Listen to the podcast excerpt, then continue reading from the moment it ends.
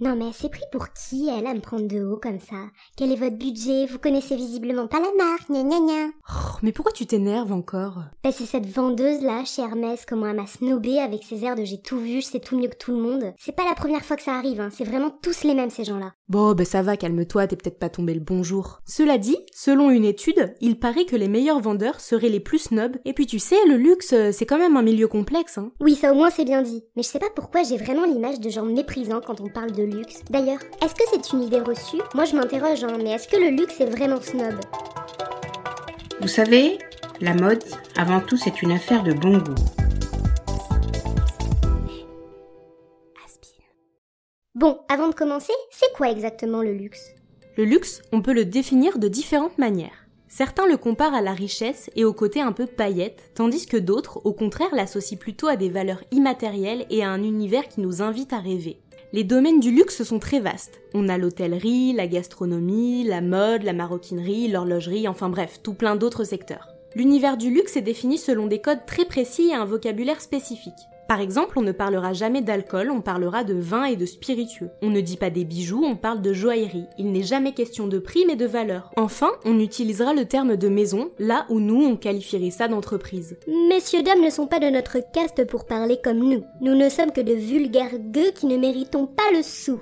T'es bête. Ben, figure-toi que selon Coco Chanel, le luxe n'est pas une question d'argent, c'est une question de style. Je cite, elle dit, le luxe, ce n'est pas le contraire de la pauvreté, mais celui de la vulgarité. Ah ben encore mieux. Madame est trop précieuse pour s'habiller élégamment chez les populos. Non mais Julia, ils sont ridicules à part pratiquer des prix exorbitants et injustifiés, c'est quoi l'intérêt? Bon, en fait, t'es évidemment pas la seule à penser ça. Dans l'esprit collectif, le luxe est avant tout synonyme de cher et d'inaccessible. J'ai déjà brièvement abordé le sujet d'inaccessibilité dans le podcast Pourquoi les mannequins font la gueule. Mais c'est vrai que de par cet aspect financier, le luxe est réservé à une minorité de personnes. Donc en fait, si t'es pas blindé de fric, tu pourras jamais avoir le luxe de te payer du luxe. Le luxe de te payer du luxe. C'est rigolo cette expression, je la ressortirai. Non, en fait, c'est pas tout le temps qu'une question d'argent. Et c'est là qu'on se rend compte que le luxe peut être parfois assez snob et prétentieux. Par exemple, en 2018, un article paru dans le magazine Sport Auto explique comment les futurs acheteurs d'un modèle de Ferrari sont triés. Sont triés? Attends, je comprends pas, parce que même si t'as l'argent pour, tu peux pas l'acheter. Exactement.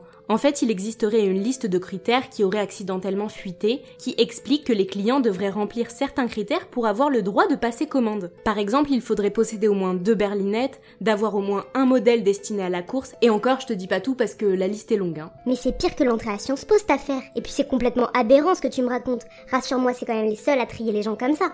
Bah, je pense que ce que je vais te dire va pas beaucoup te rassurer. Dans pas mal de boutiques de luxe, un homme à l'entrée est chargé de contrôler les flux des gens et d'empêcher les entrées de certaines personnes qui ne lui sembleraient pas rentrer dans, entre guillemets, les critères de la boutique. Ah ouais d'accord, en fait t'as l'impression de rentrer en boîte quoi. C'est le videur qui décide si tu rentres ou si tu rentres pas. Ah désolé mademoiselle mais ce soir ça va pas être possible, c'est une soirée sur invitation. Traduction en langage de videur. Sorry, on n'accepte pas les ploucs ici. Ah, et aussi il paraît que Louis Vuitton limite l'achat à deux sacs par visite. Alors on peut pas les accuser de snobisme à tout bout de champ non plus. Ça c'est pas une question de vouloir instaurer une image méprisante. Déjà ça fait presque 10 ans que cette restriction a été levée, mais c'est surtout que face au nombre de demandes et à la production en quantité limitée, la marque a été obligée de limiter pour éviter de se retrouver en rupture de stock en moins de deux. Aussi on va pas se le cacher, ceux qui consomment beaucoup de produits de luxe, c'est les asiatiques. Ils sont prêts à mettre des fortunes pour amener chez eux les dernières tendances de chez Louis Vuitton ou un joli carré d'Hermès par exemple. Et même si les asiatiques sont pas mal bichonnés par les maisons, il y a toujours cette petite pointe de snobisme qui dit que le luxe, ça doit rester français. Les maisons ont longtemps boudé la vente sur internet, toujours pour les mêmes raisons, c'est-à-dire que selon eux, le luxe reste le luxe et qu'il faut qu'il soit rare. Bah alors pourquoi ils se sont mis à vendre en ligne? Bon, la raison, c'est que les futurs acheteurs, c'est la génération des millennials. Cette génération, elle a grandi avec internet, et les maisons se doivent de se mettre à leur portée s'ils veulent les toucher. Et même si elles peuvent parfois nous donner l'impression qu'elles n'ont pas besoin de l'argent de monsieur et madame tout le monde pour exister, bah elles ont quand même besoin de gagner de l'argent. C'est donc pour ça que pratiquement toutes les marques de luxe ont une gamme de cosmétiques et de parfums. Pas con C'est vrai que de cette manière on peut avoir un produit luxe dans sa salle de bain. Tout à fait. Eux, leur stratégie sur ces produits, c'est de vendre en quantité avec des prix accessibles à plusieurs bourses. Bon, effectivement, une centaine d'euros pour un parfum, c'est relativement cher.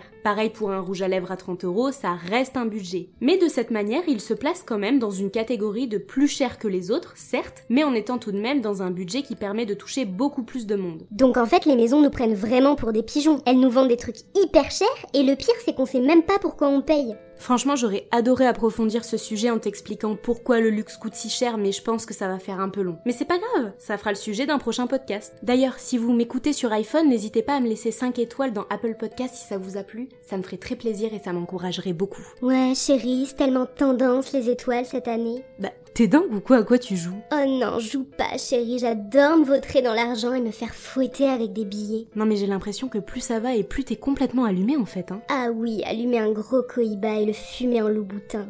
S'habiller chez Louis Vuitton, se chausser chez Jimmy Chou, se prélasser dans des draps en satin, manger du caviar et faire du shopping à Paris dans le marais parce que j'adore le shopping dans le marais. Et aussi faire l'amour avec un milliardaire et se vautrer dans le sofa du chat tel de l'oncle de Jean, de papa.